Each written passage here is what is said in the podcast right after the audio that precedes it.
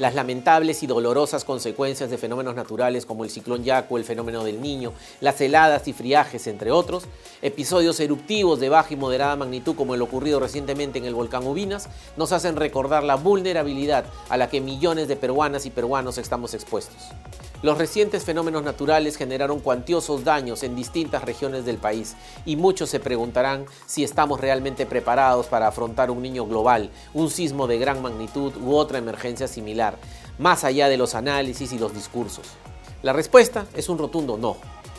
La evidencia está en los resultados de un operativo nacional realizado por la Contraloría General entre junio y agosto de este año para verificar si las entidades públicas de los tres niveles de gobierno implementan y operan oportuna y adecuadamente los procesos de la gestión del riesgo de desastres ante los fenómenos naturales climatológicos presentes este 2023. El diccionario de la Real Academia de la Lengua Española define a la prevención como la preparación y disposición que se hace anticipadamente para evitar un riesgo o ejecutar algo.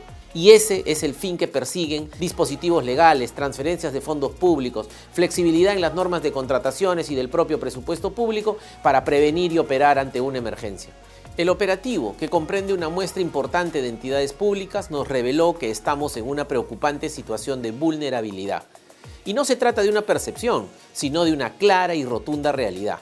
El 72% de las entidades públicas analizadas de los tres niveles de gobierno, nacional, regional y local, no cuentan con planes específicos aprobados y actualizados para la prevención, preparación y respuesta ante cualquier desastre. Por ende, no tienen claro qué es lo que tienen que hacer concretamente para proteger la vida de la población, el patrimonio personal y del Estado. Han pasado casi dos meses desde que la Organización Meteorológica Mundial dio el inicio oficial al fenómeno del niño global y a pesar de ello, las autoridades y los gestores públicos no terminan de impulsar planes que les permita identificar y reducir los riesgos asociados a peligros, así como trabajar en la preparación de medidas ante situaciones de desastre.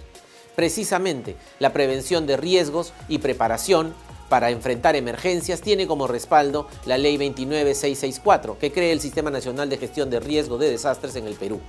Sin embargo, además de haberse evidenciado la enorme carencia de planes de prevención y reducción del riesgo de desastres, un 84% de esas entidades tampoco cuenta con planes de preparación para la respuesta y rehabilitación en casos de emergencia. El operativo también nos permitió conocer que el 80% de entidades no tienen listo su plan de operaciones de emergencia, y así entonces será muy difícil tomar acciones inmediatas para responder ante situaciones de peligro inminente. A esto se suma que las medidas para mantener ininterrumpidas las actividades críticas de las entidades públicas y la provisión de servicios a la población también podrían quedar expuestas, ya que un 91% de las entidades no dispone de su plan de continuidad operativa. No permitamos que llamar la atención sobre estos temas deje de resonar e inquietar a todos los funcionarios con responsabilidad de hacer. No hay excusa para la inacción ni la desidia.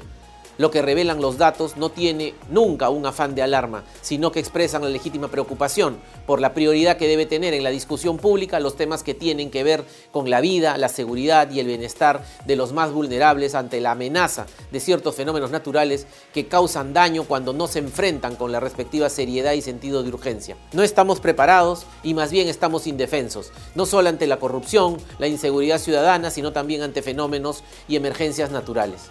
Confiemos en que los resultados de este operativo, que por cierto también han sido compartidos con cada entidad intervenida, genere en sus autoridades y gestores públicos la preocupación y activación de los planes para mitigar y enfrentar eficazmente todo aquello que pudiera afectar nuestro bienestar como peruanas y peruanos.